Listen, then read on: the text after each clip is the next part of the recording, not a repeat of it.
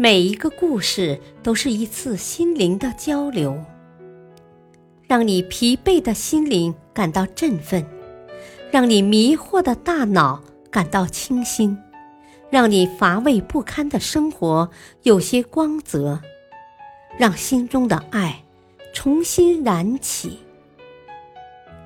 小故事，大道理。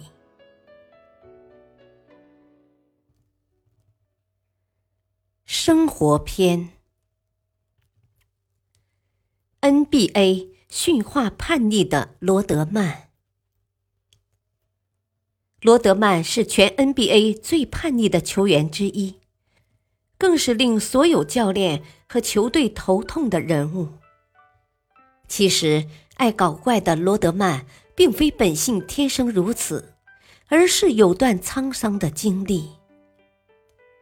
罗德曼是在一九八六年进入活塞队的，此后一帆风顺，在 NBA 崭露头角。但是这时，罗德曼的婚姻却亮起了红灯，妻子带着孩子不辞而别，给他带来了巨大的伤痛。慢慢的，他变得极端叛逆，爱搞怪，他常将自己打扮成女生。在身上多处部位穿了洞，戴起了耳环和鼻环。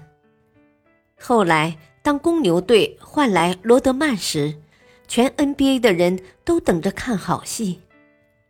特别是公牛阵中有以严谨闻名的乔丹，以及以罗德曼有着世仇的皮蓬等人，他们如何能融洽相处，成了众人好奇的焦点。罗德曼在报道的第一天就给乔丹出了一道难题。他带了一大堆酒肉朋友到练习场，无视球队纪律和乔丹的存在。这时，大家等着看乔丹如何处理这一尴尬的场面。没想到，乔丹也如杰克逊一般，采取四两拨千斤、放牛吃草的方法。他告诉罗德曼。如果你真的认为练球时有必要带这些人，那么就带他们来吧。